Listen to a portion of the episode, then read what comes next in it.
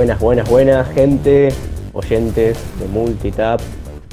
Somos la pandilla de siempre con un nuevo episodio de Multicast.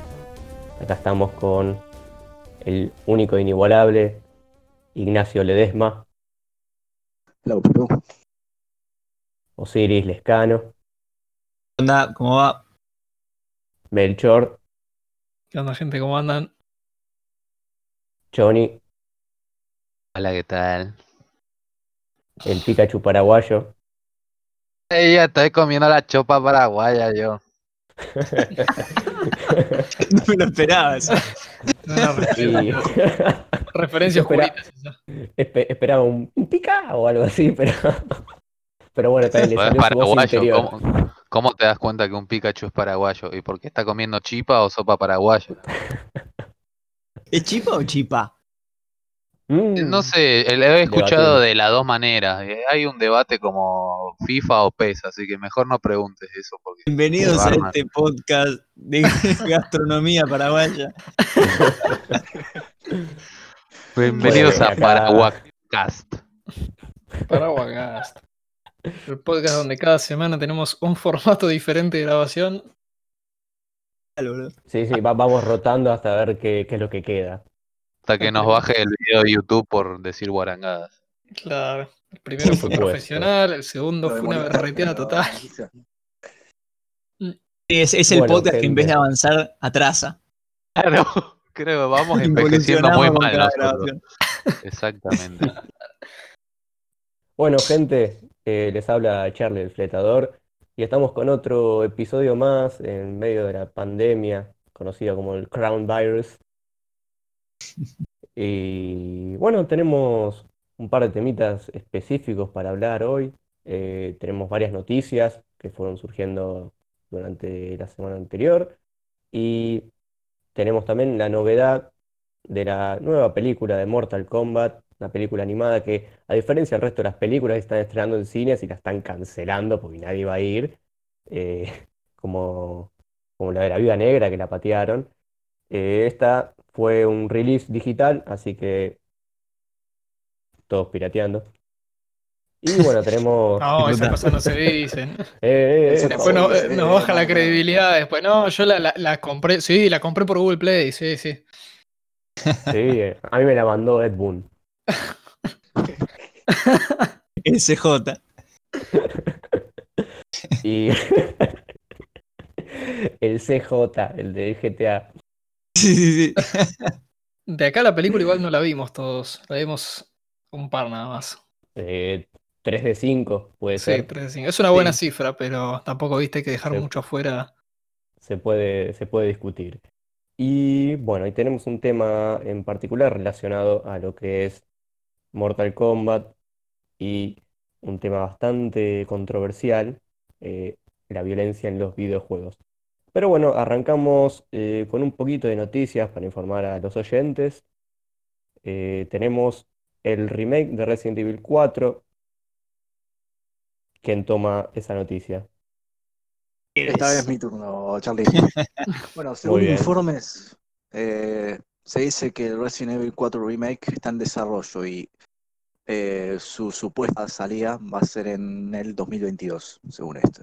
¿Qué opinan, chicos? ¿Es una remake al pedo? ¿Una remake necesaria? ¿O en ese caso, eh, qué otro Resident Evil les gustaría ver como una Yo remake? quiero ver el remake de que tenía una jirafa que le hacían un pete en la portada. Es, ¿Ah, ¿Qué?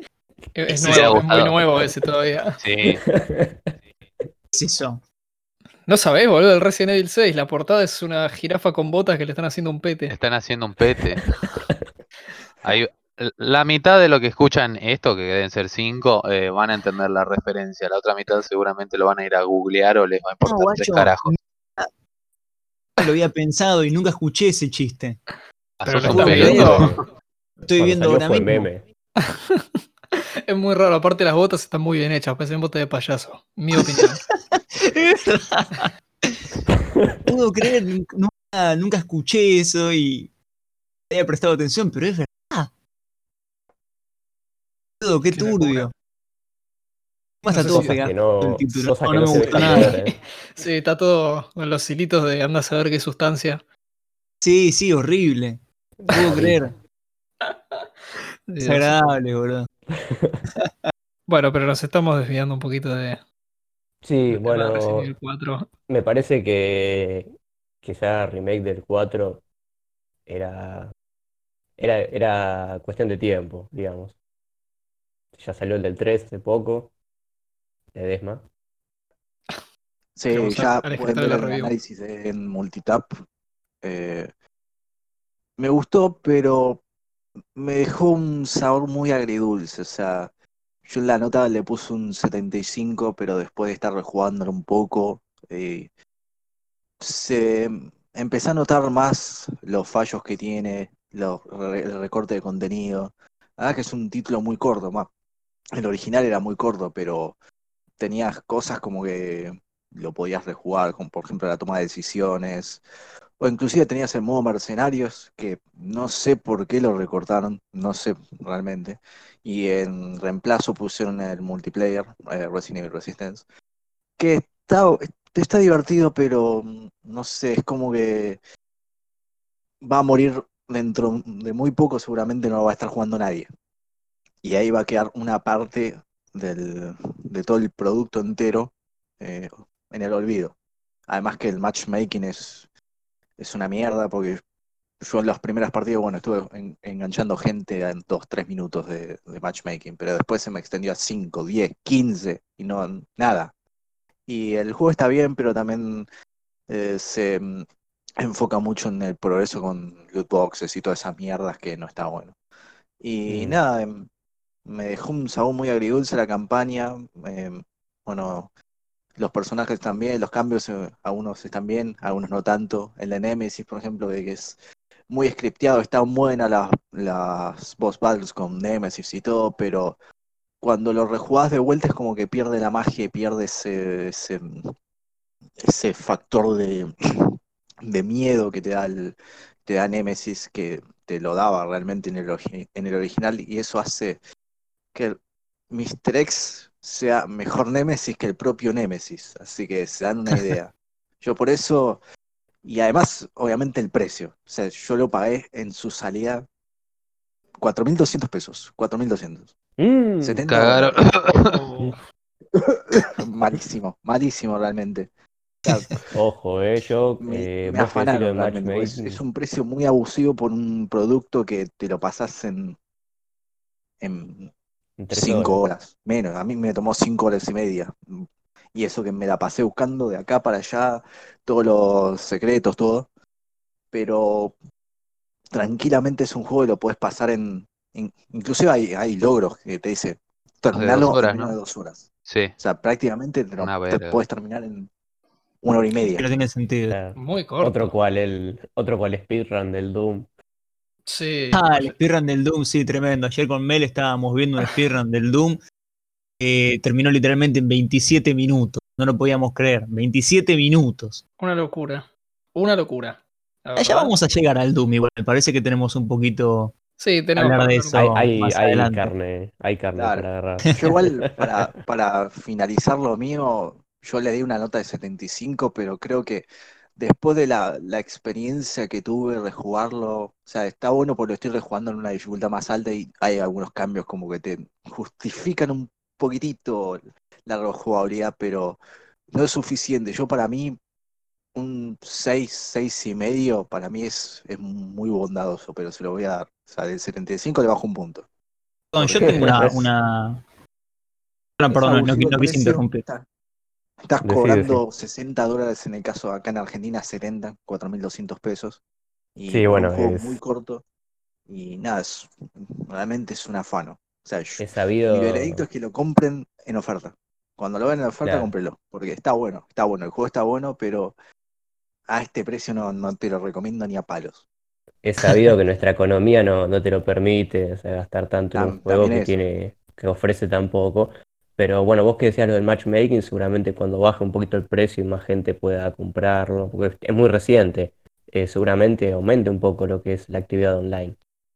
Eh, bueno, y vos Sí, Sosi más querías que decir algo. seguro, pero igual es, es un no creo que es el atractivo principal del juego. O sea, vos compras el Resident Evil 3 para jugar la campaña, no el multijugador. Yo Claro. inclusive tengo amigos que mm, no le dieron bola al multijugador y se enfocaron especialmente en la campaña. Es una buena Bueno, pero- distracción, pero... como dije, no le veo mucha, mucha vida al multiplayer. O sea, yo Mm. creo que aunque esté en oferta y aunque haya gente jugándolo, va, va a terminar en el olvido. Sí.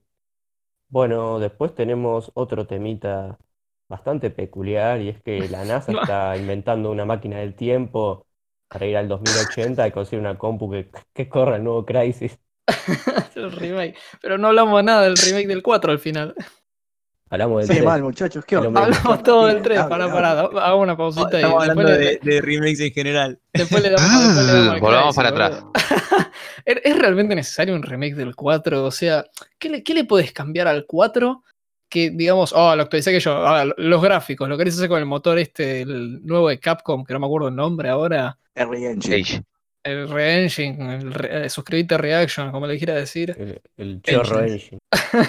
El, ¿Qué le puedes cambiar? O sea, lo único que yo realmente me, me costaba el Resident Evil 4, que no, no lo jugué mucho, realmente soy peco de no haber jugado y haberlo completado, pero ya me lo voy a comprar en Steam, que siempre está como 40 mangos. Eh, son los controles. Mucha gente tenía la queja de que los controles en su momento eran un poco complicados. Mucha gente que dice que los mejores controles eran en la Wii, porque era el tema de apuntado con el motion control y poder Claro, moverte un poquito más libremente. Creo que para pero- Wii fue, pausa, fue la mejor optimización que tuvo. Sí, ¿qué Claro, a, eso voy. Eh, el 4, yo soy medio, medio otario hablando de Resident Evil, pero eh, ¿no tuvo ya un remake el 4 para la Wii? No, no fueron son ¿No había remakes, salido son- para la No. GameCube? Lo, lo portean. Vamos a o sea, C4 está para también. Play No, 4 pero- si te pones a sí. pensar y se, probablemente salga para la habían- 5 también.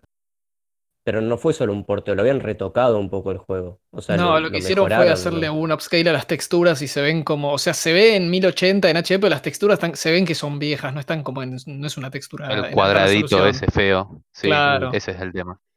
Tipo, Bueno, cuando Ahora, a mí, lo, a mí que a mí lo que no me cierra con esto es eh, ya estamos desbloqueando juegos de 2005 para meter remake. Sí, ya ¿Es muy pasaron reciente? 15 años. Que, boludo, ya estamos en 2020. O sea, por más que nos cueste creerlo y nos duela o nos queramos hacer los boludos, el tiempo Yo- pasa y Mi mente vive en 2013 todavía. Claro, yo para mí en 2006 cuando me iba a gimnasia contra turno y antes me iba a lo de un amigo a jugar el Resident Evil 4 que era una novedad y ahora cuando veo que sale la remake digo la concha de la lora, Dios mío, no hice nada con mi vida. Vos, Johnny, ¿Qué- vas a ¿Sabes estar qué como, pasa? Como el de Ratatouille que Ah. prueba cosas. Probablemente no haga nada cuando salga la remake también, así que nada, es casi lo mismo.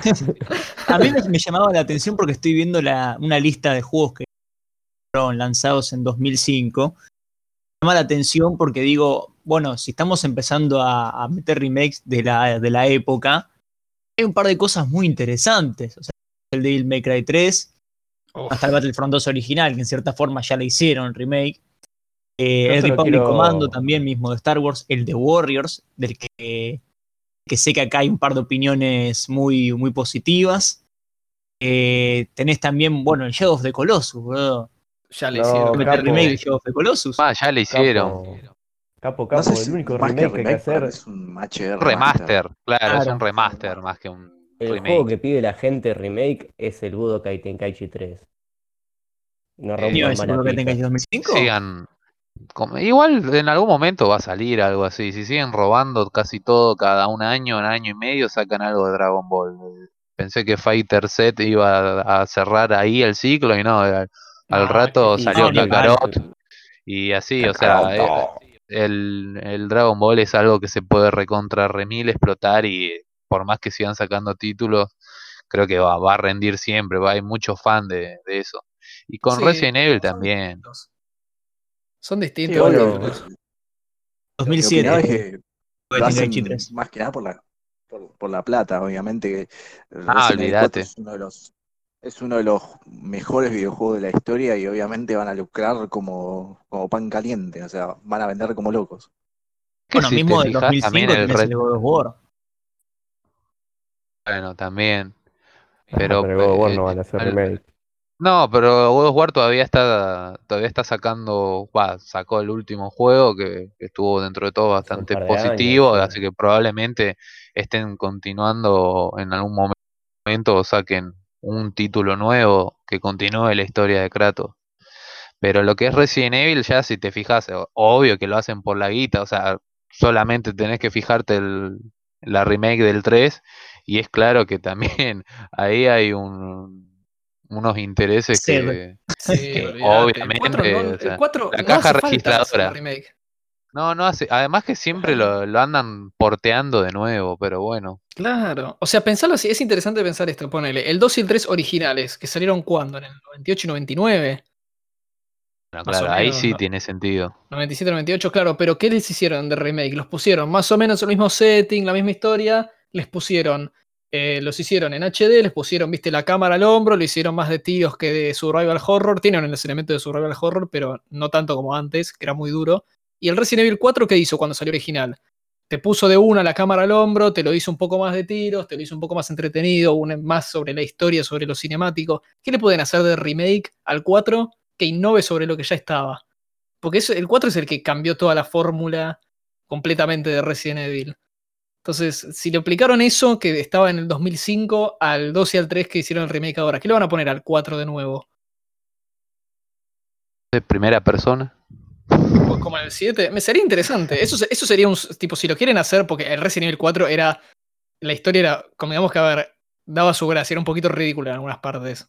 No sería, no sé si lo quieren hacer más de terror o lo quieren llevar por el mismo camino, porque viste, ¿Sabes lo que le van a agregar? Lo tenés a Ramón Salazar, que es un estallo. Me llamo Jam Ramón Salazar. Diga más eso. Microtransacciones van a agregar, boludo.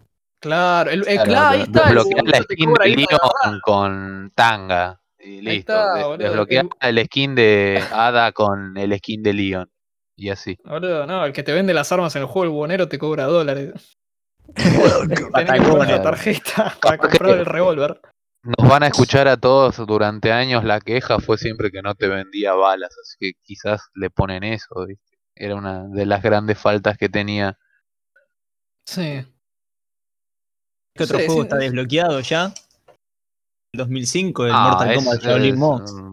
Uf, Uf, juegazo. Che, Pedazo. perdón, yo hago un parate, porque si no podemos estar cinco horas hablando de cuántos juegos podemos hacer en la remake. ¿Cuál sí se va a hacer el remake? El Final Fantasy. Que ya se hizo. Esa Sí, ya está sí. lanzada. está lanzado y está- va a salir por capítulos. Bastante. Hay, hay muchas Verga. opiniones Una encontradas. verga, es una verga, es una verga. Lo retrasaron Sí, yo no- tanto al repedo. Está anunciado Sí, hace un montón. Va, anunciado no, porque habían hecho una tech demo para la Play 3, me acuerdo, en una de 3. Que no era un anuncio ni nada, decían "Re- Final Fantasy VII tech demo, pero de ahí, viste, salió y quedó ahí, tipo, la esperanza de que hagan un remake y lo terminó haciendo el chabón este que hizo los Final Fantasy XV, 13, que a mucha gente no le habían gustado. Yo no entiendo por qué siguen poniendo esa gente y no agarran a los que hicieron el juego original y dijeron, mira, acá tenés tanta guita, este equipo, viste, hacer, rehacer el juego con tu visión. Y pero qué sé yo, si Capcom tiene hambre de plata, también puede poner el modo mercenarios como DLC en el Resident Evil 3, cosa que no me parecería para nada raro. Tipo, como hicieron con el 7, que te comprabas los DLC y te venía el modo Survival, el modo del Blackjack. Dentro de poco, cuando te compres un juego, va a venir con el DLC que va a ser el juego. Vos te vas a comprar el menú principal. Va a estar buenísimo Ahí, porque ¿no? vas a poder ver las opciones. ¿Querés bajarte el volumen? Nada, papá, 10 dólares. claro, por ahí algún juego así medio canchero, viste, con desarrolladores muy pasionales, le agrega alguna cosa, alguna mecánica copada, como por ejemplo vos poder de brillo. Te estaría buenísimo. ¿Tenés un Eh. monitor 144 Hz? No, tenés que pagar una suscripción mensual. Claro, capo, ¿qué? Ah, eh. vos querías jugar el juego. online No, no, no. ¿Saben, saben a qué me hace acordar todo esto? Cuando salió Metal Gear Survive, viste que cobraban Oh, no sé cuánto, cuántos dólares para un save slot. O sea, algo tan básico como eso te cobran. sí. o sea, Si querés tener sonido en el juego, viene aparte. ¿eh? Te tenés que comprar el soundtrack aparte. Hablando, de, hablando de juegos de los que no podés pasar del menú principal, creo que eso nos va a pasar a todos ahora cuando salga el remake del Crisis 3. Sí, el remake. del 1, del 1, ¿cómo del 3? Del Eh, uno, sí, perdón, del uno. eh, sí, del 1. Me, me- me quedé con el meme de- del El Crisis 3 que no lo 25, corres en nada. Claro, sí. Como nos pasó con el Crisis 3, quería, quería decir. Va a pasar ahora nuevamente con el, el remake del Crisis. Algo que va a estar buenísimo. Vamos a abrir el menú principal, con suerte. Cuando le demos a play, va a explotar la compu. Está buenísimo. Para mí es una táctica terrorista de última generación. Van a matar a todos, a todo el mundo va a terminar matando. ¿Para de qué nivel es una? NASA, más o menos. Explota la GT 650. De- Siete. no sé, es- eh, yo el Crisis realmente no lo juego. El único que tengo visto del primero es que podés agarrar, eh, no sé si estás en Vietnam o en Corea, no sé dónde, y los agarras a los tipos del cuello y los llevas ahí en un brazo y en el otro llevas una ametralladora que dispara gallinas. Sí, sí. Ah, no, eso me parece que era si tenías el juego pirata, tenías un arma que disparaba gallinas. Sí, me parece que había una, una mecánica así, porque, bueno, en, en un momento, creo que ahora ya no, no suele pasar, o por lo menos no recuerdo el último juego que lo haya implementado, pero antes era un poquito más común tener esas cosas que los juegos pirateados, si te descubrían la piratería, te cagaban con algo así, te, te arruinaban el juego por El GTA completo. 4 te ponía la cámara borracha en todo momento, no solamente cuando manejabas. Claro. El Alan Sí, Wake te ponía un, el Alan Wake con un parche de pirata nada más, pero bueno. Me acuerdo que el Sirius Sound te mandaba como los enemigos más fuertes, pero los hacía tipo inmortales y no les podías ganar en un momento. Hay un montón de. Esa- esas mecánicas son muy cómicas, pero cuando pirateaste el juego, romper la cara a los desarrolladores. Claro. Ah, bueno, eh, uno de los más, entre comillas, recientes, porque no es tan nuevo, pero era el Game Dev Tycoon. No sé si alguno lo conoce. Sí. que te te armas un estudio de desarrollo. Bueno, si lo pirateabas, en un momento el juego te decía que había muchos piratas pirateando tus juegos y como que empezabas a perder ganancias y como que te pirateaban tanto los juegos que sí o sí se te fundía la compañía.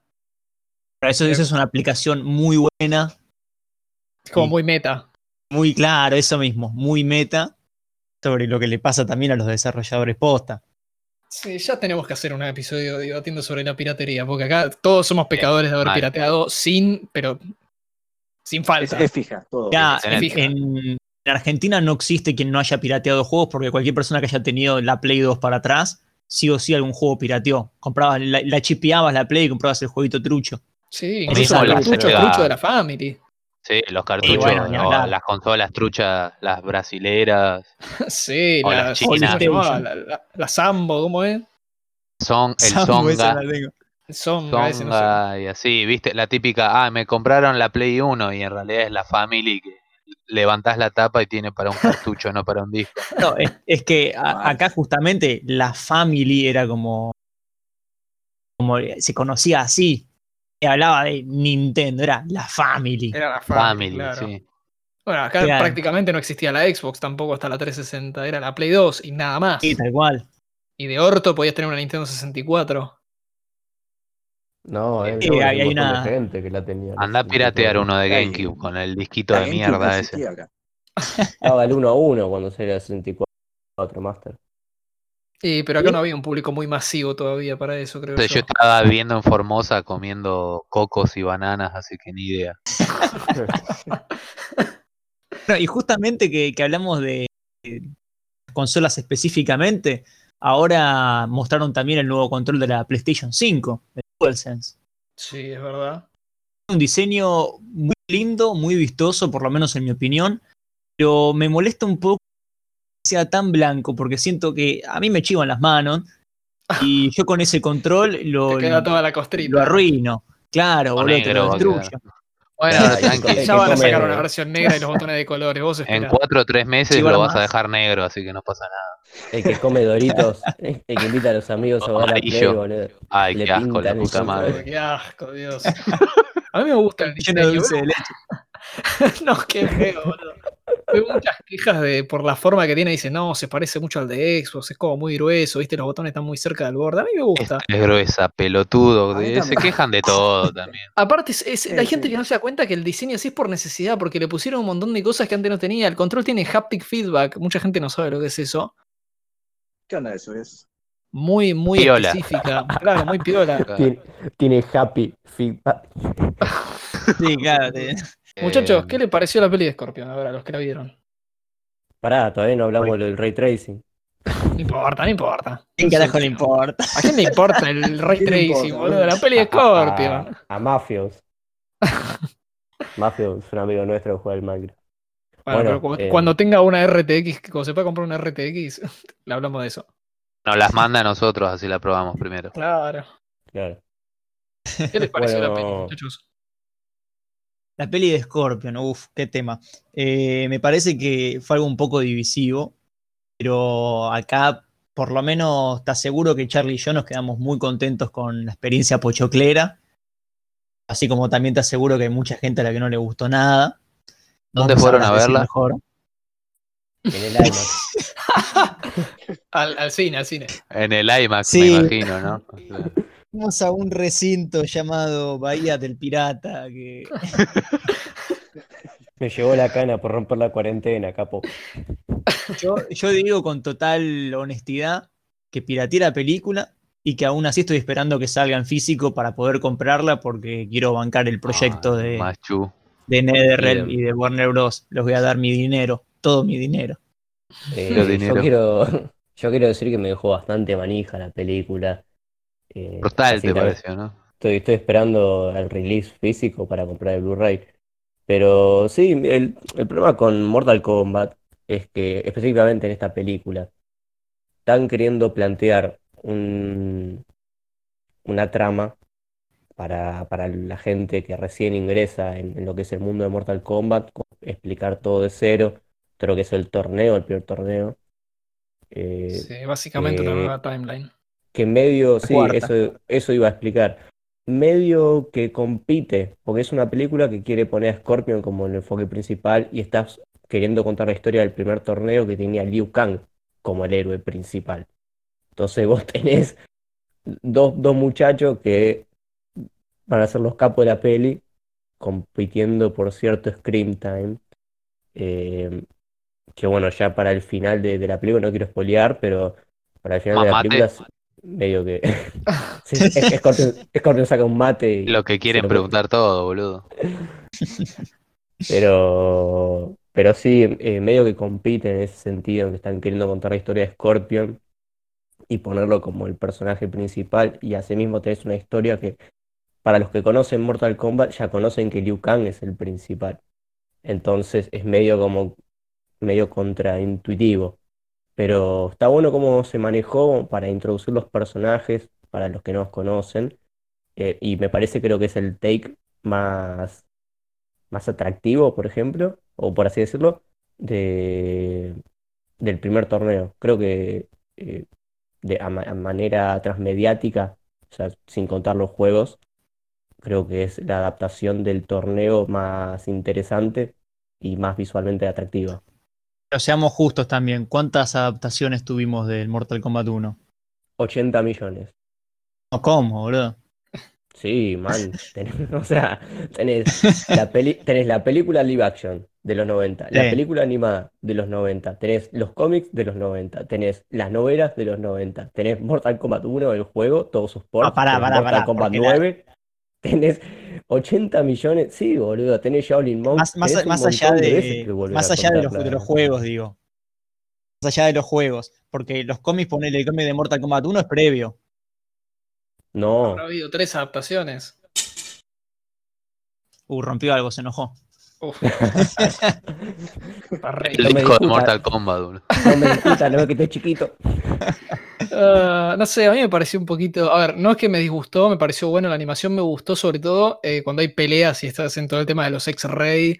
Se nota que hubo mucho más presupuesto ahí porque después es una escena normal y el frame rate de la animación, viste, para los personajes es medio medio, como que. No sé, es medio A mí me raro. costó al principio la animación también, pero Sí, aparte- de los cinco minutos ya le, ya le me metí. No, yo también le, le agarré la mano y ni me di cuenta. Sobre todo cuando venía una pelea interesante, estaba bueno. Cuando va a pasar algo muy sangriento. Pero no sé, como siento que para alguien que le gusta mucho Mortal Kombat, primero que le vuelvan a explicar todo es medio tedioso. Y después para alguien que no lo conoce tanto, que lo expliquen tan, no sé, como ap- apresurado, porque te tienen que condensar todo en una hora y veinte, una hora y media, todo el primer Mortal Kombat y cambiarle alguna que otra cosa. Lo vi medio medio el manejo de algunos personajes, como tuvieron la queja ustedes, yo también la comparto, de Reptile y Baraka. Este, Ah, sobre, todo, sí. sobre todo Baraka, cómo trataron a Baraka, no voy a spoiler la película, pero me decepcionó completamente la pelea de Baraka contra Johnny Cage.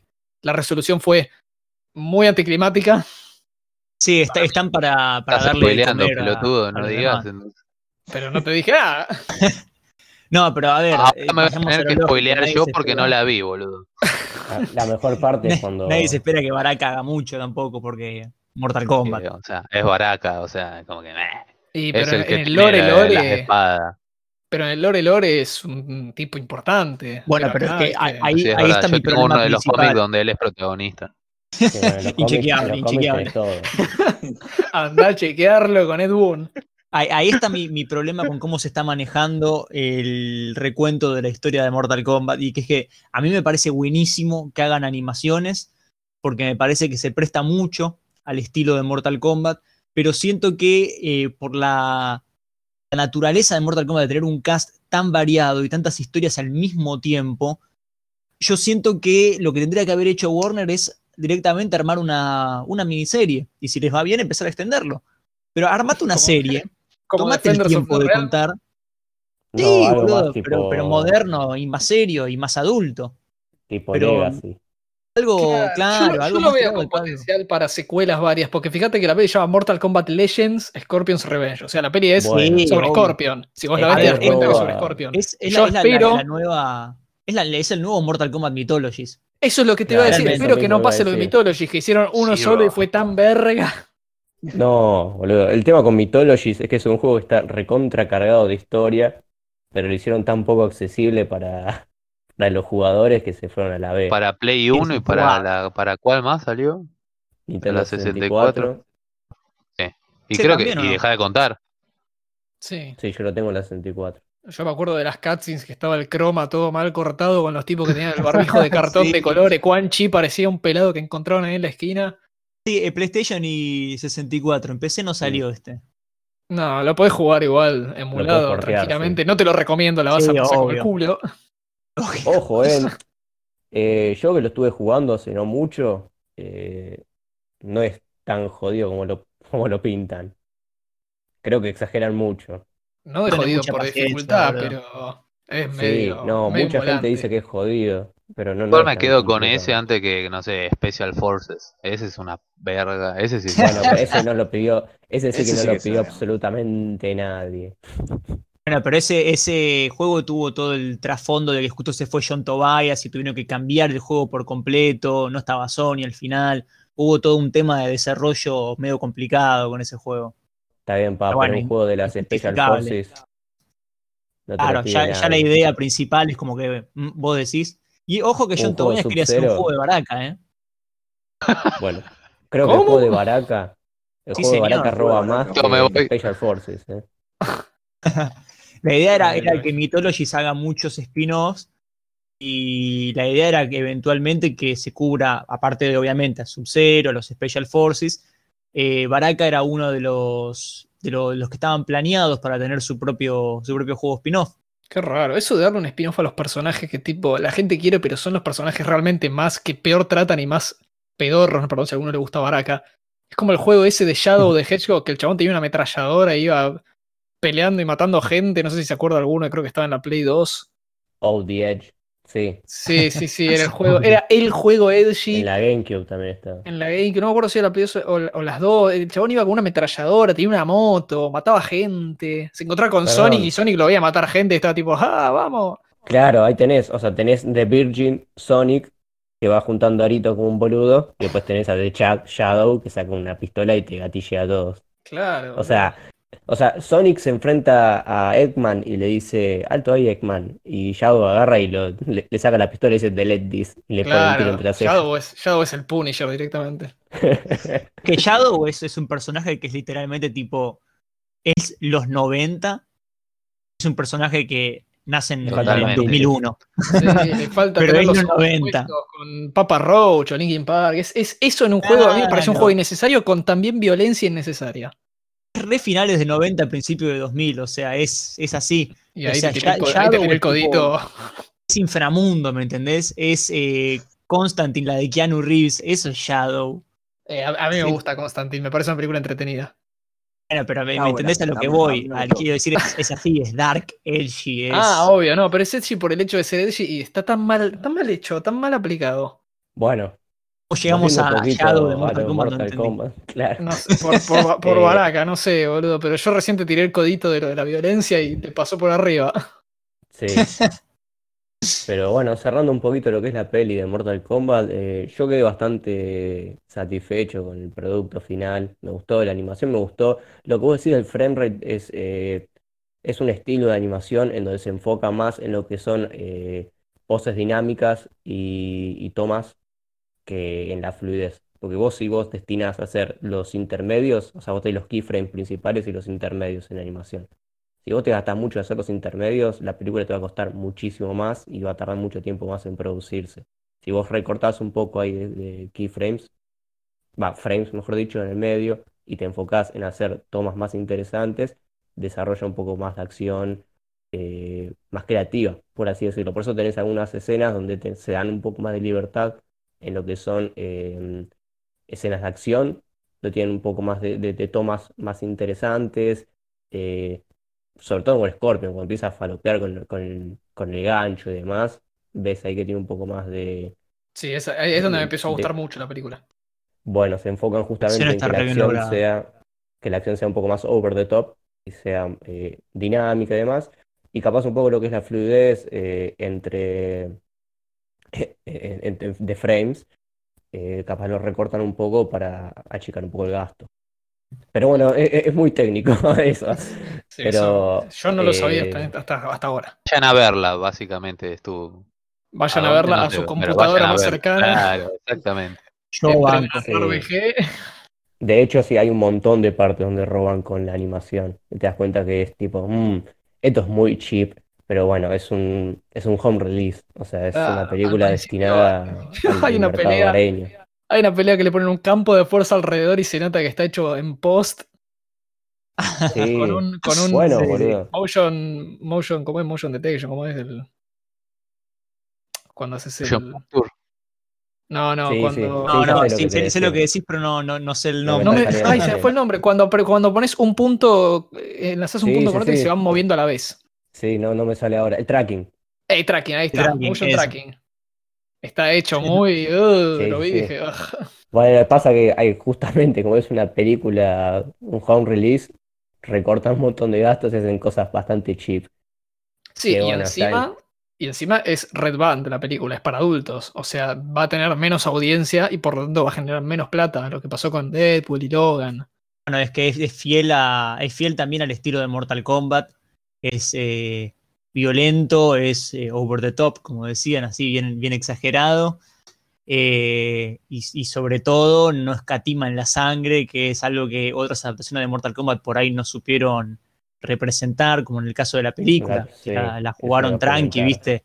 Ves sangre una vez en toda la peli, en una piña que le cae un poquito del labio a Liu Kang.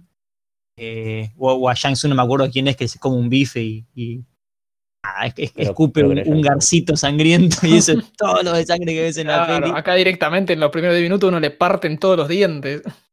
Es que claro, o sea, hay, hay que, hay que representar también que eso es parte de la historia y de la identidad de Mortal Kombat, porque uno por ahí dice, "Eh, es violencia por ser violencia, pero con un juego que realmente marcó un precedente en la historia de, lo- de los videojuegos como, como formato, eh, no es un dato menor.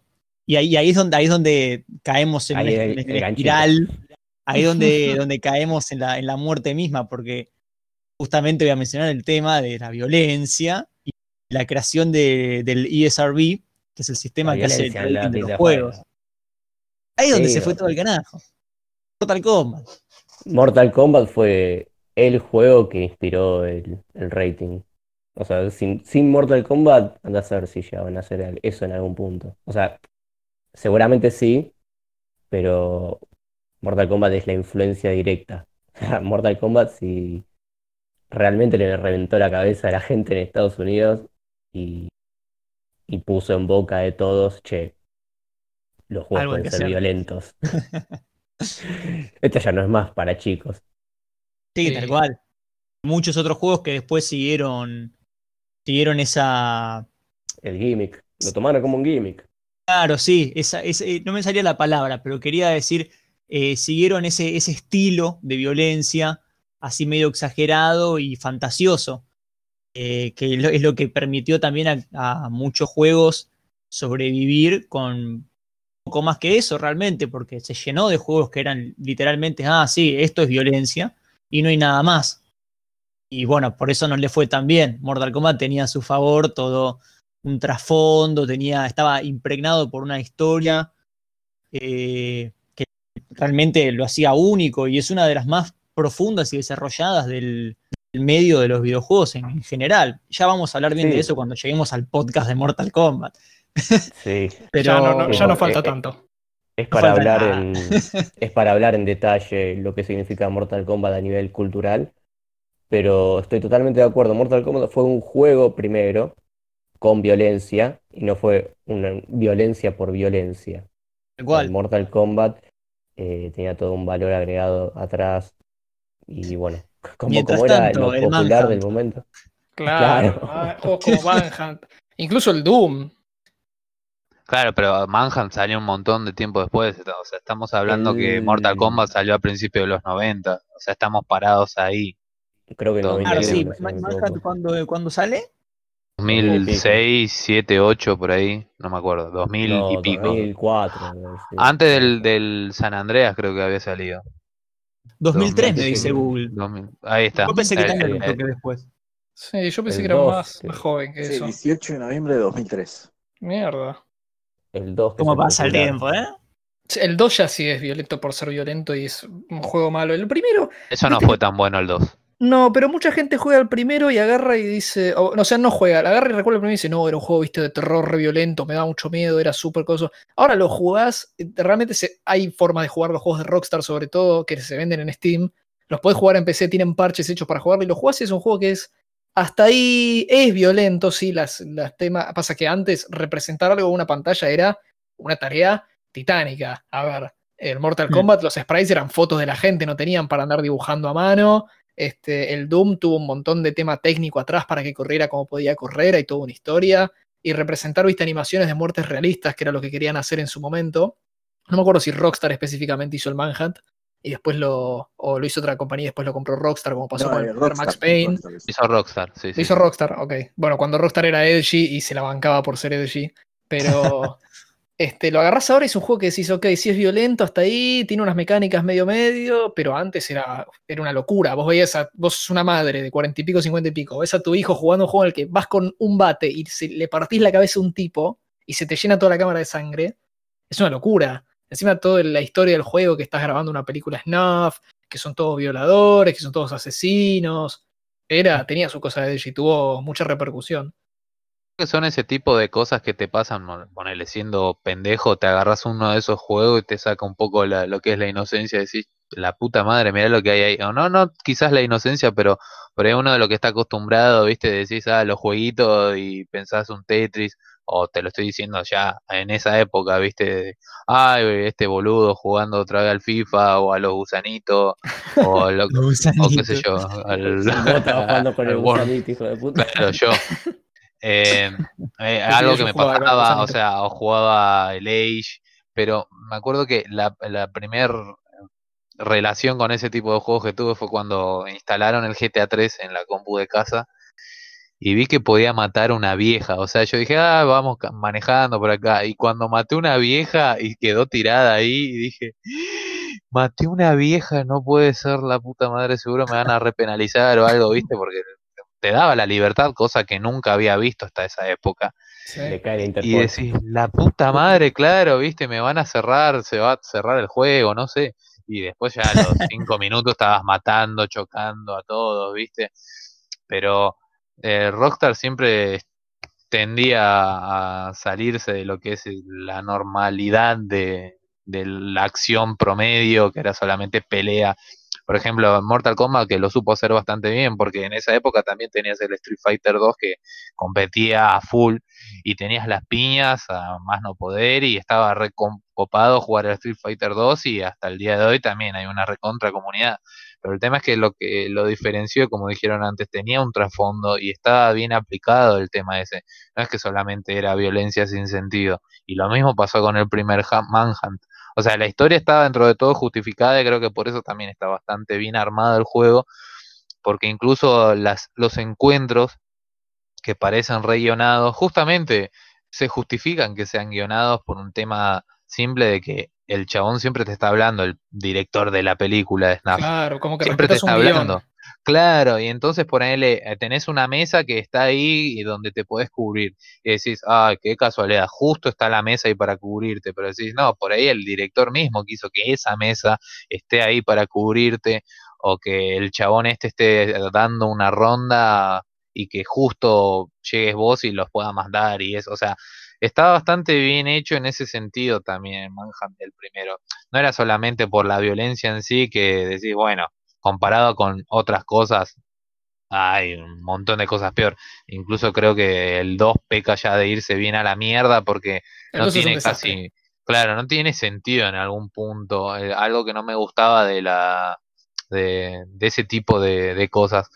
Al final que le tratan de meter un final dentro de todo emotivo y creo que ya no hace falta decir que vo- voy a decir spoilers porque también es un juego de hace bastante tiempo, más de 10 años creo, así que creo no importa si alguien lo spoileó o no, pero el tema es ese enfrentamiento final que tenés, tratando que se pasa todo el juego matando sin importar nada y tratan de ponerle a- como sentimientos de que sos buena persona y no, la verdad es que no, sos un asesino de mierda y listo, como que no, no se condice mucho con lo que estás haciendo.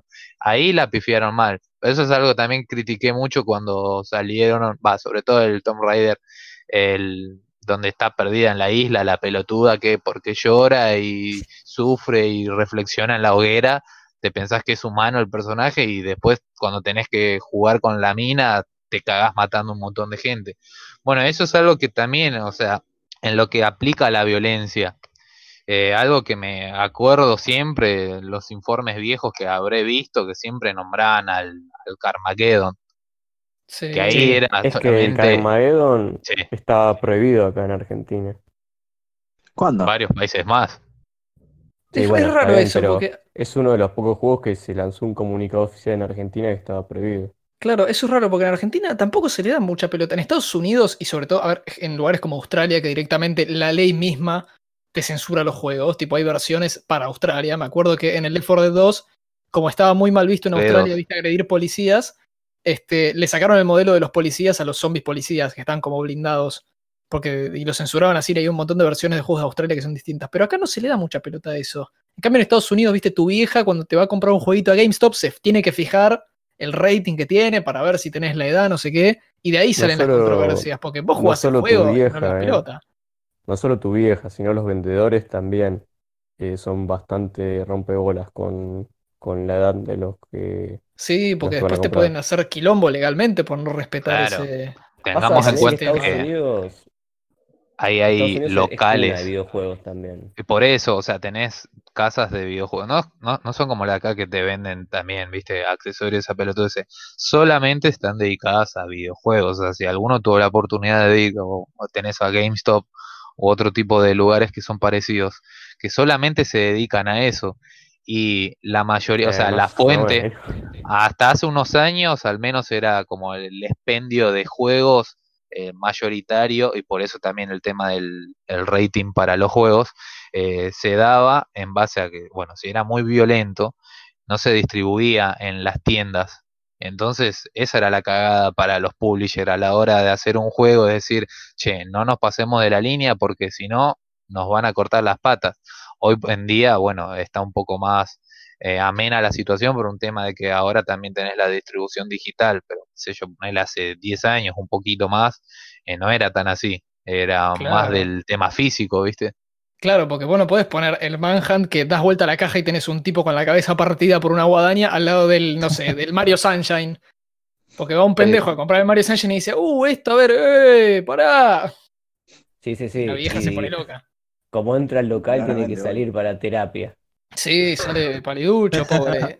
Y eso que hay juegos que tuvieron tipo el rating cambiado más adelante, como el San Andreas, que se descubrió que tenía dentro del código todavía ese minijuego de sexo, el famoso Sí. Hot Coffee. Pete, El hot Sí, sí, coffee. Claro, le dieron un rating, antes era mature, que era para más 17, y después le dieron un rating de solo para adultos, que fue como el más alto.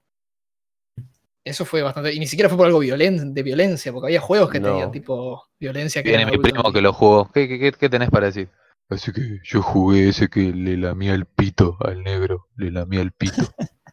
Lo peor es que Bueno, ni siquiera anda, o sea, accesible. Tenías que a entrar y hackear el juego, boludo. para- Sí, tenías que modificar el polémica eso, porque me acuerdo que este abogado, ¿cómo es que se llama? Jack Thompson, creo que es, Sí, que le puso la, la demanda y que es siempre el que se encarga de romperle las pelotas a Rockstar cuando sale un nuevo videojuego.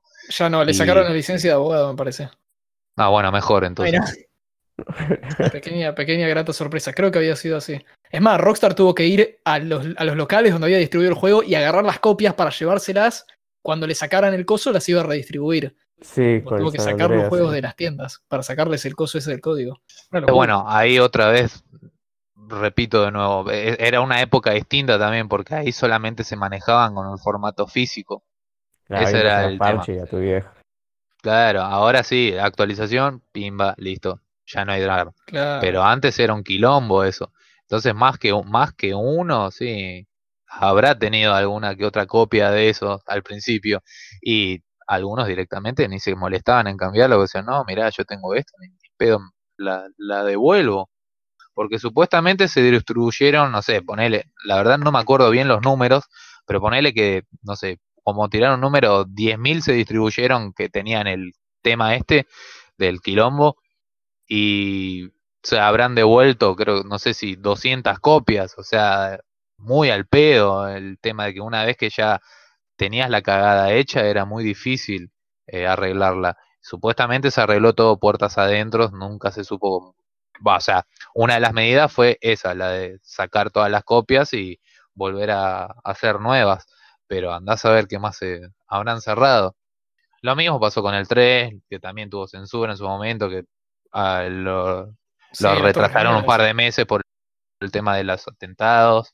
Eh, Vice City también por el tema de las eh, comunidades eh, latinas en Estados Unidos. Bien. Se sintieron re, resarpadas por la representación que tuvieron en el juego, los cubanos, los haitianos y eso.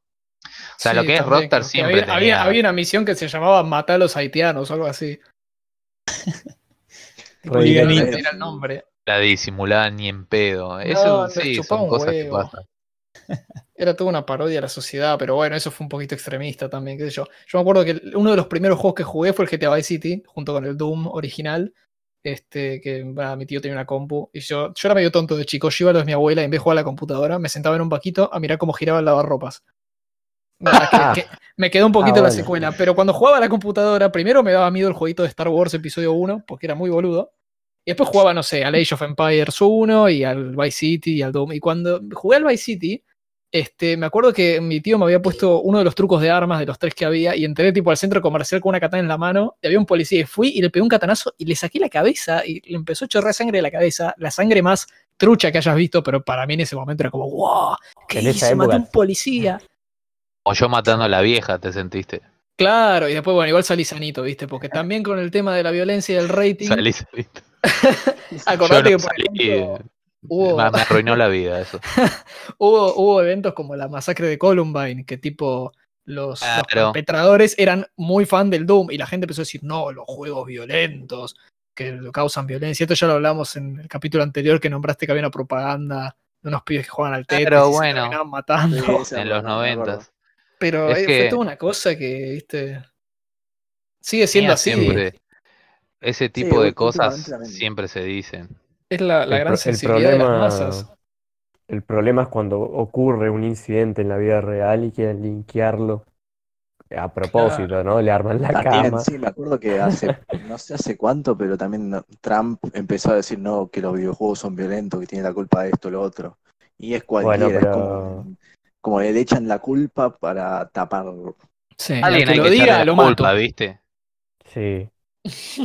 No, ¿te acordás? No hace muy, mm, creo que el año pasado eh, salió el tema este que no- la, la OMC, la Organización Mundial de la Salud, había dicho que eh, hecho un, un estudio diciendo que sí, que la adicción, o sea, contemplaba la adicción a los videojuegos como una enfermedad reconocida por, por ellos, ¿no?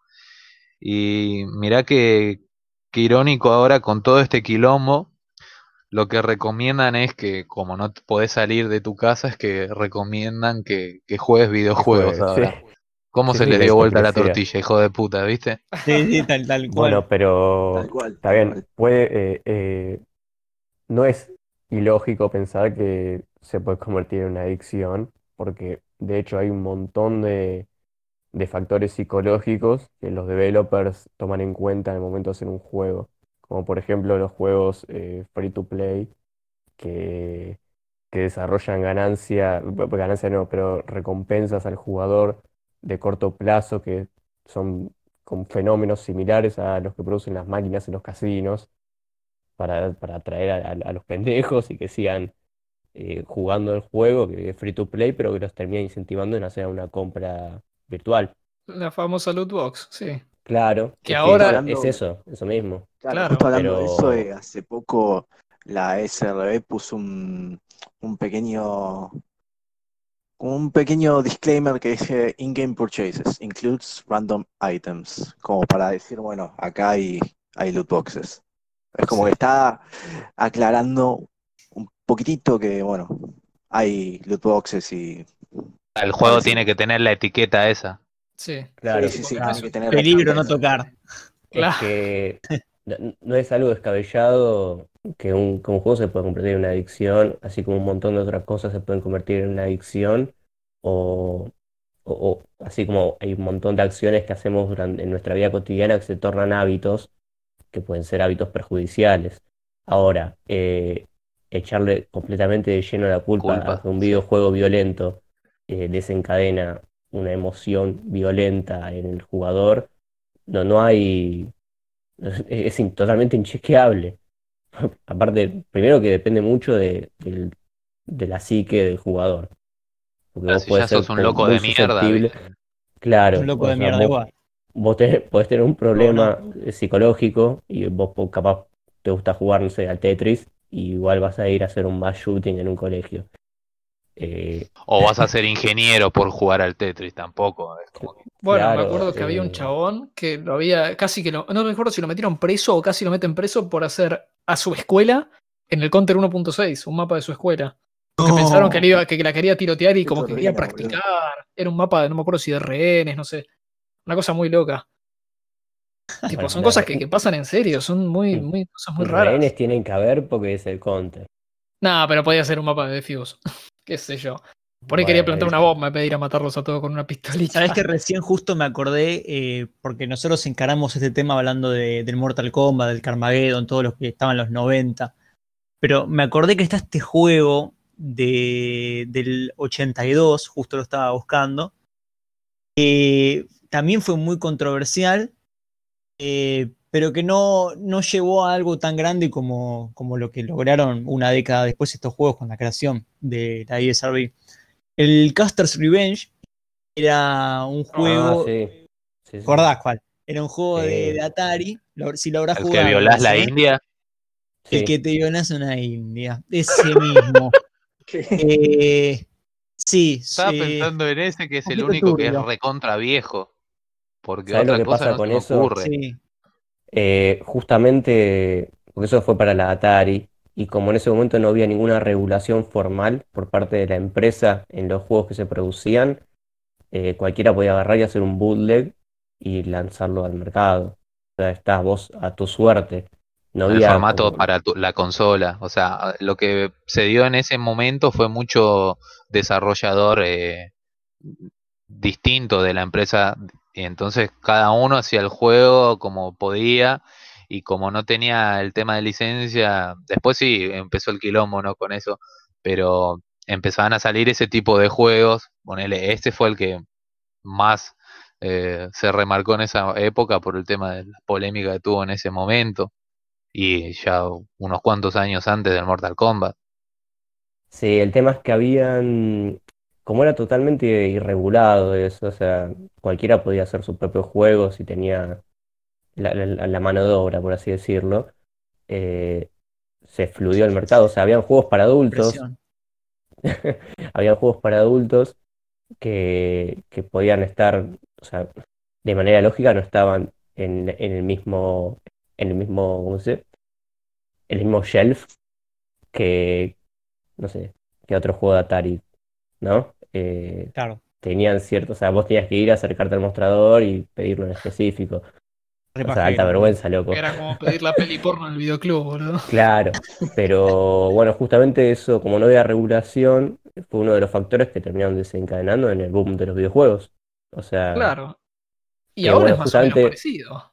No hay tanta Bueno, ahora- regulación. Porque el motor No. gráfico lo tenés a tu disponibilidad. Tal vez tengas que pagar una licencia para publicar tu juego y generar ganancia a partir de eso. Pero si vos haces un juego gratis y lo pones en internet, ni- nadie te lo va a, a- a calificar ni a clasificar porque eso es para los, los publishers que hacen tipo. es para retail todavía. sí, Está bien, depende de la ley de tu país, por ahí te preguntan en qué año naciste, pero eso es una estupidez enorme. Realmente, no sé a quién todavía piensa que es bueno un sistema así. El tema es que vos, por ejemplo, vos cualquier juego que puedas hacer, hoy en día se están manejando plataformas digitales como son Steam y etcétera, que vos tenés que submitir el juego y te lo tienen que aprobar antes de que vos lo puedas subir. Vos podés publicarlo en una página web si se te canta el culo. Sí, hay lo la que cantidad son las, pla- grandes Kick- plataformas, Kickstarter en su momento lo hizo mucho también, antes de, que esté Greenlight de Steam. sí. Pero vos, por ejemplo, si querés subir un juego al store de la PlayStation, de la Xbox, No, bueno, ahí es otra Eh, cosa. ah, ahí necesitas un publisher que tenga trato con Sony o directamente es- Sony. Claro, con No, pesos no, ni pesados. siquiera. Vos podés ser, vos podés ser un, un, un developer, un, un indie, y podés conseguir que te lo suban en el store. Hay un montón Sí, de pero juegos ahí, indie ahí, se- ahí cae el tema de la aprobación, por ejemplo, como era Xbox Live Arcade, que tenían juegos, viste, porteados de, de Developer City. Pero ahora vos puedes hacer tu jueguito, lo exportás de Unity, de Unreal, CryEngine, lo que sea, viste, Game Maker, Visual Basic.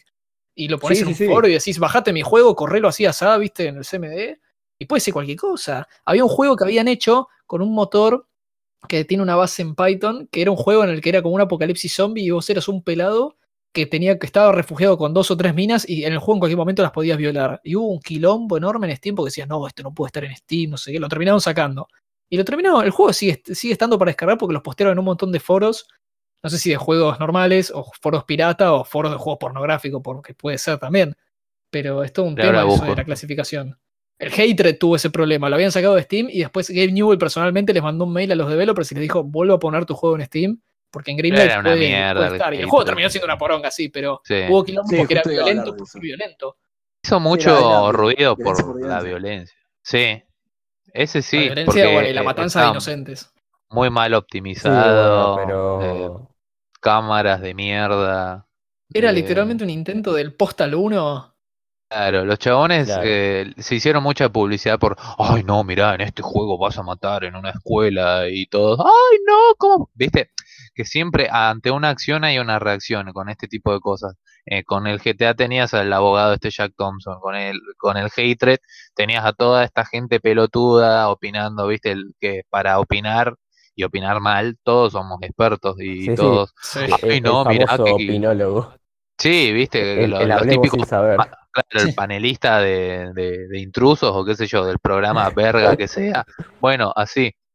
Y al final, Hatred terminó, claro, terminó siendo una verga. O sea, injugable, totalmente una verga. Muy mal optimizado. Los gráficos son una verga. Las, las ejecuciones eran, no sé, tres o cuatro y después eran lo mismo. Eh, ni siquiera tenía una historia. O sea, solamente eran distintos niveles ni siquiera estaban conectados los unos con los otros y era No, solamente era hacer lo mismo. O sea, Era el chabón que agarraba, entraba diciendo, me cansé del mundo, me echaban las pelotas, sale con una K-47 y un par de granadas, y ese es el juego. Y es pésimo, no es un buen juego, no es divertido ni siquiera, es más divertido. Si querés salir a matar inocentes, pero que tenga un toque de, de sátira, bajate el Postal 2 o comprátelo, que está siempre barato. bien. Ese juego es un cago de risa, yo ni siquiera lo juego para hacer las misiones, lo juego porque es re gracioso y tiene un montón de modos y no hace estallar. O sea, vas por la calle, le cortás la cabeza a uno y después le meas el cuerpo y te vas. Y esa es la onda del Mm. juego, pero es divertido. porque Mel, me parece que estás dejando entrever un par de problemitas psicológicos. No, no. Está proyectando, Por favor, Meli. un psicólogo urgente. Cuando, cuando termine la cuarentena. psicólogo, No, Terminamos pero la cuarentena. a lo que voy es que ahí también plantean un tema de violencia sin sentido y todo súper exagerado, pero está bien puesto porque el objetivo es este, no tomarse en serio y lo hace bien. El hater se quiere tomar en serio como un juego de Edgy y terminó siendo pésimo. Tipo, realmente, o sea, ¿quién quiere jugar a un juego en el que salís a matar civiles? Realmente, si vos tenés ganas, muchas ganas de jugar a un juego en el que salís a matar civiles seriamente, esa es la persona que tiene un problema y que no debería estar jugando videojuegos ni debería estar encerrada en una institución. No Sí, sé, bueno, dependiendo del pero- caso, pero sí. Pero vos podés jugar un juego de matar civiles, así como podés jugar un juego donde matar robotitos. No, claro, pero es algo que pasó con, con el Half-Life en, en Alemania, que como estaba muy regulado el tema ese en su momento, cuando salió el primer Half-Life, eh, le cambiaron las voces a, la- a, a los soldados y les pusieron voces de robot, porque estaba mal ver que mates a otro, a otra persona. Entonces matabas robots. Claro. Lo mismo creo que pasó con los parches de Carmageddon que te pusieron robots o aliens en lugar Sí, de que atropellen. Claro, Sí, hay muchos juegos a los que le pusieron sangre verde, ponele. claro. O al Mortal Kombat que, con- que le hizo baba en lugar de, de Lo sangre. tengo, tengo el, tengo el Mortal. Kombat, el 1 y el 2 para la Super Nintendo, y hay uno que de los dos que no me acuerdo cuál que no tiene sangre. Claro. Las Super versiones de, Super Nintendo que eran más Super family Nintendo friendly. tenían sudor y no tenían fatality. O sea, tenían fatality que eran. Le metí una patada nomás. Claro. Botón, boludo. Qué trucho, boludo. Pero. Activaban tanto, parecía Mortal Kombat 10 que también se chivan la vida. Sí. Pero sí, boludo, a ver, el tema de la violencia no, no refleja nada en la vida real. O sea, si yo juego un Dynasty Warriors, que soy un asesino serial, boludo, me levanto 30.000 pibes en pala. Sos un guerrero, boludo. Si no sé, me Se atila al. Hearts of Iron y me comento en Hitler, boludo, ¿qué onda? Claro. Por eso, yo. Mirá que en el Hearts of Iron hay una elección. Sí, obvio, Vos, ahí solito, vos solito sí, tiraste Hitler, ¿eh? Uy, Mm, Podrías Y haber sido, no sé, Churchill, ponele, qué sé yo, si querías uno así. Sí, Winston Churchill también, tenés, tenés obviamente un montón de. Ledesma, de el FBI quiere saber dónde vivís. Me, me hace acordar, me hace acordar a ese, esa calificación de Steam de la Europa Universalis, justo. Que de un tipo que comenta que, que disfruta jugar al Euro- al Europa Universalis mientras toma café con grano colombiano para poder oler la opresión mientras juega al Europa Universalis y conquista toda América. Qué nivel de inmersión esa, eh. sí, sí. No, Me- pero me no mata, podés, tipo. ¿Cómo vas a decir eso de Hitler, boludo? Vos jugás al Wolfenstein y cuando te matan aplaudís, boludo. Me gustan mucho los nazis. Simpatizando con la causa. E- No, ese- pero qué sé yo. Es el del café, ya El de, el de 5D, café es un poquito sacado, me parece igual. Ese, ese me, me hizo llorar de la risa, boludo. Lo bizarro, lo bizarro y lo, lo- lo compenetrado que estaba, que estaba el tipo con el juego, ¿no? Estaba Le- metido. seguramente le encanta el trópico. Estaba metido. Claro, tal cual. Mal, boludo. Bueno, Otro, otro juego así polémico también. Sí, me parece ya es más del lado cómico. O como el también Dealer Simulator. Bueno, parece. Ay, esos juegos Ese de simuladores, eso es para hablar otro momento, pero me enfurece que salgan tanto y son todos iguales. Son una robada de assets de Unity. Todos Obvio. tienen la fuente Arial, lo- el HUD, son esas barritas que ya están precodeadas en C Sharp. Comic Sans. son todos iguales. El, el Thief Simulator y el Drug Dealer Simulator y el Internet Café Simulator son los tres el mismo Internet juego. Manejas un pelado que tiene que hacer una cosa y ya está. Un pelado. En todos los juegos Contra los pelado. pelados, boludo. No, nada, era una observación. Es más fácil que animar el pelo. ¿Cómo que estoy pelado? Ah, claro. Ahora tiene sentido, sí. No, Ahora tiene Ahora te lo sentido. deja pasar. Hoy como zafé. Claro. Me cae la gota gorda. Uy, perdón, tenía el micrófono prendido. Todo cerca. Chicos, para, para ir medio redondeando, me gustaría, me parece que estaría bueno que cada uno comente un poquito de qué estuvo jugando últimamente para sobrellevar esta cuarentena. ¿Qué les parece? Me parece muy correcto. Yo estuve jugando un poco al Doom Eternal, lo estoy queriendo terminar para hacer la review. Este, muy bueno, realmente tengo muy buenas críticas, un par un poco conflictivas, pero son cosas medio menores. Y hace poco me pasé el Black Mesa, el remake del Half-Life, y después de eso, lo de siempre, jugando un poco al Counter-Strike y a lo que me encuentre por ahí. Bien. En lo personal, eh, estuve jugando, bueno, al Resident Evil 3 Remake, le estuve dando un poco. Después estuve jugando al Call of Duty Warzone, que estuve jugando un par de partidas, entretenida. Eh, Apex Legends, Red Dead Redemption 2 y nada, un poco de Assassin's Creed, dándole al Assassin's Creed 2 y Brotherhood. Pero nada, tranquilo, nada más. Charlie, Yo no juego juegos porque son para inmaduros y para violentos. jugar Pelado, juegos puto. automáticamente te hace un nene. Pasa que mi mamá me reta, no quiere que salga a matar gente. Claro. Tuviste al Mañana no venga a la clase. Los juegos son una droga puente. Sí, sí, sí. Vos, como toques Mortal Kombat, a la mañana siguiente te encontraste comprando una pistola. Es Sí, es correlativo, un ¿no te peligro. Es muy influenciable, muy influenciable. Eh, para chicos. No, estuve jugando un poco Mortal Kombat, eh, así medio variado, ¿no? Pica un poquito por acá y por allá. De Eh, todo. Sí, qué sé yo, a veces juego al Trilogy, después al 9, o como comenté, jugué hace, hace no mucho un poco al Mythology, sí, te agarro y juego un poco de todo. Y estuve jugando, lo que sí estuve jugando un poquito hace, hace poco fue el Ah, se te entrecortó un poco. ¿Querés decir de nuevo esa de oración? Play 2. Sí, decirle de nuevo lo que en estás jugando al Play Play 4. 2 porque no se entendió. Sí, perdón, estaba jugando en la Play. ¡Ah! ¡Ta, ta, ta, ta, ta, ta, ta! Estuve jugando un poco al Jackie Daxter, el que lo tengo en la Play 4. Que se, es de Play 2 el juego. Pero... El original. Sí, sí, me vino. Creo que en Uncharted 4 me vino el código para descargarlo. Que me di cuenta sí. hace no mucho. Y que, este bueno, mes está, la, la Nathan Drake Collection, así que vas a tener todos. Eh, ya tengo el Drake Collection físico, así que no hace falta. Pues, Y sor- sorteate- sorteatela aquí. Y también tengo los tres, los tres eh, Uncharted en la Play 3 físico y tengo el 4 en la Play 4 y en los Legacy. Así que Bueno, bueno, tengo todo, ah, bueno, tengo todos los Uncharted. Pero sí, eh, me bajé, me bajé el Journey también, que estaba gratis. Todavía no, no me lo puse a jugar, pero lo dejé bajando eh, anoche, creo. Así que solamente estoy jugando eso también. Johnny jugando a Pokémon, te la, te la adelanto. eh, Pokémon Espada. Igual la cagada es que con el tema este del, COVID, eh, los eventos que estaban en el juego se, se están estirando porque no van a agregar cosas nuevas hasta que se, se normalice esto, si es que algún día se normaliza, que no creo.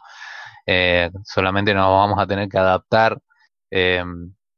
En el juego podías hacer, podés hacer incursiones y de a poquito iban agregando nuevos pokés eh, con la forma Gigamax, pero la verdad es que Mm. desde hace como un mes y medio que está el, están las incursiones de Charizard, Gigamax, que es con lo que están robando. Eh, el fin de semana un evento de Pascua que salían los, los babies que te pueden salir shinies, pero nada más, bastante choto en ese sentido. Así que aparte de eso también, eh, palpitando un poco eh, la llegada del Street Force Rage 4, que espero que salga este año, pero con todo lo que está pasando, la verdad vengo todo para Complicado. abajo, entonces me, me, me desempolvé la Sega y me puse a jugar el, me saqué el cartucho del 3 y me puse a jugar eso, así que también le estoy dando al Sega Gracias. para revivir los viejos tiempos, aparte, ¿no? Po- Como para complementar, porque si no es un embole. Y también tengo uno, que de esto también le tengo que ah, mandar un beso a Paula, que me dejó la consola esta, la mini retro, viste que hay un millón de Ah, consolas de esas que son de, mal, de mano que podés eh, jugar los juegos de, de Family. Bueno, estoy Sí, jugando bueno. mucho al Bomberman. De más- Mm. con ganas de poner una bomba en el supermercado, Peligroso. en mi casa, en todos lados, ¿viste?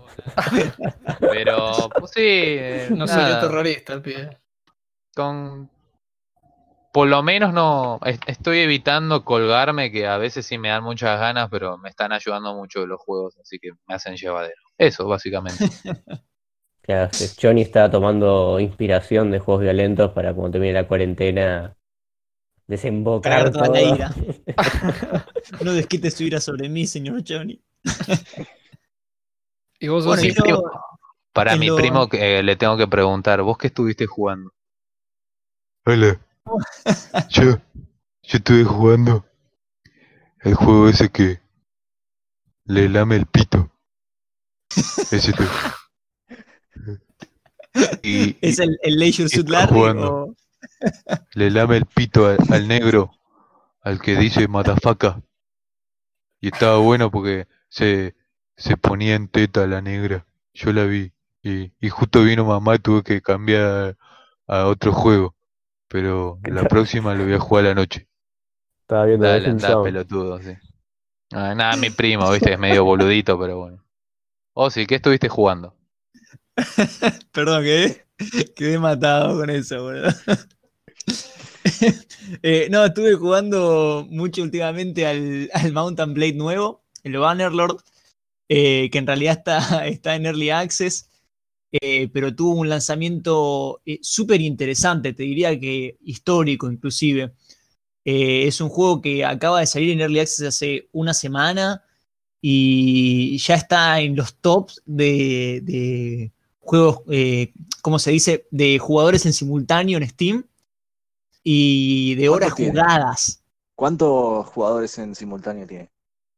Tendría que buscar el, el dato. Eh, ahora, ahora me pongo a buscarlo mientras hablo. Acá está, ya está, ya está, ya lo encontré. Eh, actualmente está en el cuarto puesto de jugadores simultáneos en este momento, mientras Bastante hablamos.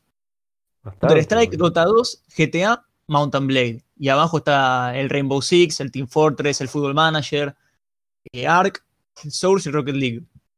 Eh, o sea que estamos hablando de un juego de Early Access que hace una semana nada más salió y que ya tuvo como 10 parches en, ese pequeño tiempito.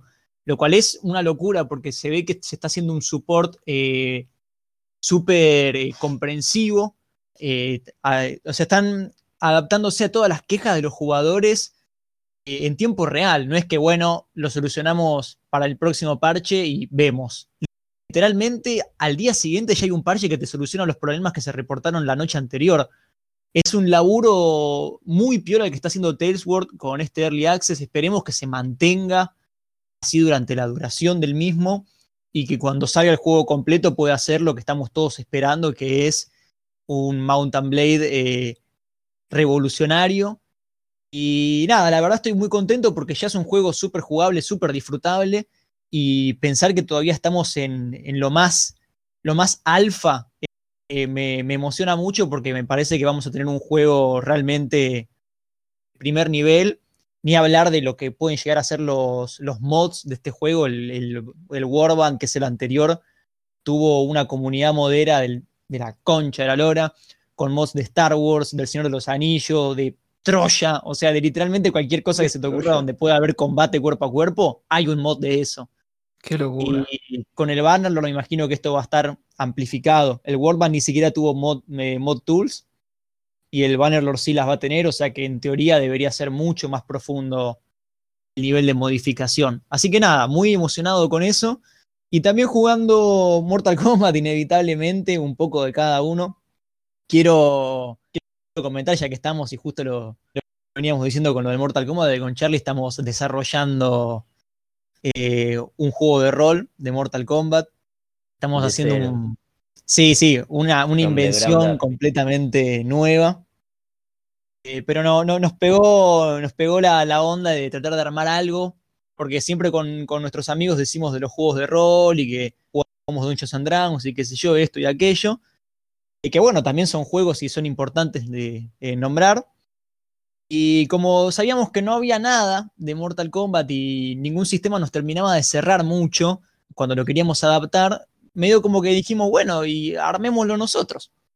Así que estamos haciendo esto por pura, pura diversión y para en algún momento poder sacar algo y decir, bueno, che, si quieren jugar Mortal Kombat, pueden jugar con nosotros. Así que nada, también contento porque estamos desarrollando eso y bueno, es nuestra primera experiencia desarrollando un juego. Eh, no de video, pero un juego al fin y al cabo. Ed Boon, si estás escuchando esto y querés tirar unos mangos, no me ofendo, ¿eh? Sí, y si querés tirar un cease and desist, avísame con tiempo y le cambiamos el setting y listo. Qué tanta vuelta. Cambiamos los nombres. Por ahora, Claro, estate tranquilo que no los, compro, no los compro Disney todavía. Claro. Pero bueno, nada. Ay, muchachos, si les gustó esto del rol y les interesó lo del Warband, esta semanita tal vez tengamos una sorpresa para ustedes. Seguramente Mm. escuchen este podcast mañana, lunes 20. Así que Vaya, vaya, vaya, eh. Claro, yo estoy, yo estoy tirando la, el tráiler sutil. sí, tenemos una, una pequeña, una pequeña sorpresa. Teaser trailer. ¿Viste cómo lo vendí el Mountain Blade? Ya te lo dejé como una saga increíble. Ahora agárrate. Y eso que es el. ¿Cómo lo digo? Sin spoilear. Es como. El personaje secundario. Claro, sí. Estamos hablando de el- del hermano menor por ahí. Claro. Depende, depende. El el hijo es temprano. El hijo pródigo. El hermano de Jiren. bueno. Pero bueno, Bueno, creo que con eso estamos cerrando una, una emisión muy completa, muy linda. Ya quiero ver cuánto duró, porque hoy no tenemos cronómetro. Estamos 20 durando horas. apenas un poco más de una hora. Ah, ¿sí? Empezó a grabar a las. Eh, 44. se cortó la 11. anterior. 7 y 11 empezó a grabar y después cortamos y volvió a grabar a. No sé. No, estás, viendo, estás viendo al revés, 6.44 Ah, no, al revés. arrancamos. Claro, cortamos. 6:44. 6:44 arrancamos. Ah, bueno, entonces estamos bien de tiempo. Aparte hay que recortar un poquito de grasa. También, también. Así que bueno, creo que con esto, con esto nos estamos despidiendo por hoy. Eh, seguiremos en contacto en próximas emisiones y en próximas noticias y reviews que vamos a estar subiendo en estos días, así que eh, no dejen de entrar a Multitap. Yo antes de saludarme, quiero mandar un saludo para Spunky, que está del otro lado, controlando, controlando la web, es nuestro, nuestro oráculo. Nos mantiene- webmaster. Sí, nos mantiene actualizados y de pie en las redes, así que un saludo muy afectivo para nuestro querido Spunky. Un saludito en especial a, a nuestros amigos de acá de- del stream de Jeffo. Sí, también, que, que eso es verdad, que he colgado. Un, un saludo para, para Jeffo, que nos invitó el otro día a participar de, de su podcast. De hecho, nosotros estamos grabando esto y hace un rato Jeffo debutó su segundo episodio.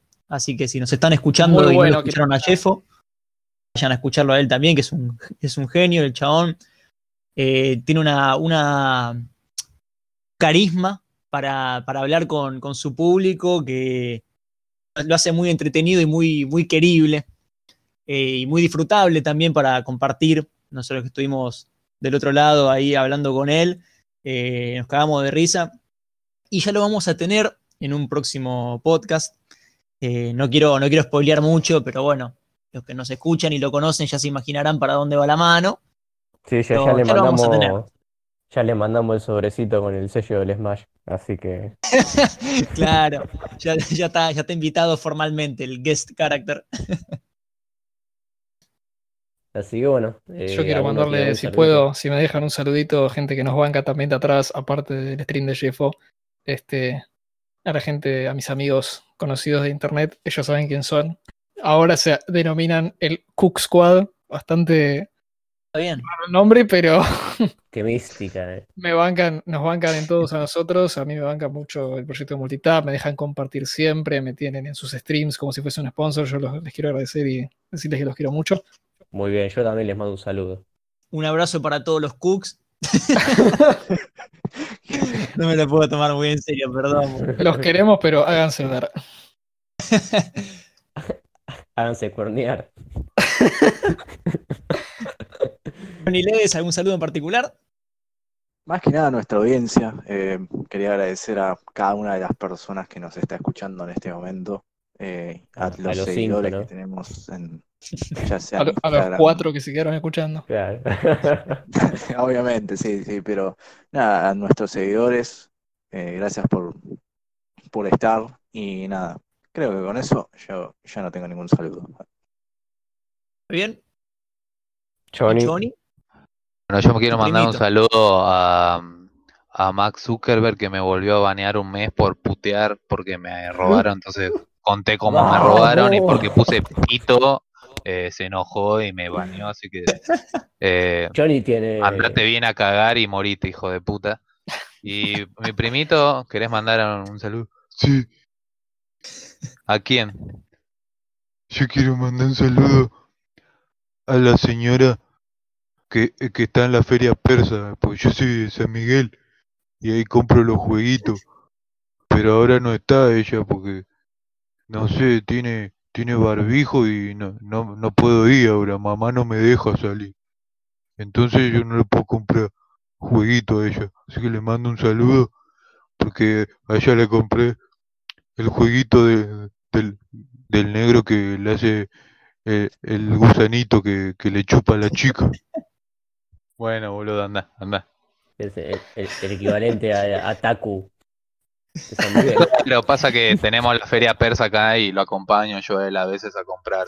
Y sí, es como un taku de, de San Miguel, así que un saludo a la señora también de que nos No vende veo, los la hora, no veo la hora de que tengamos a Tino y Gargamusa en el programa. Eso es lo que escuchar. Dios mío. Estamos en tratativas, así que probablemente para el próximo ya, ya estén. Lo estaremos esperando.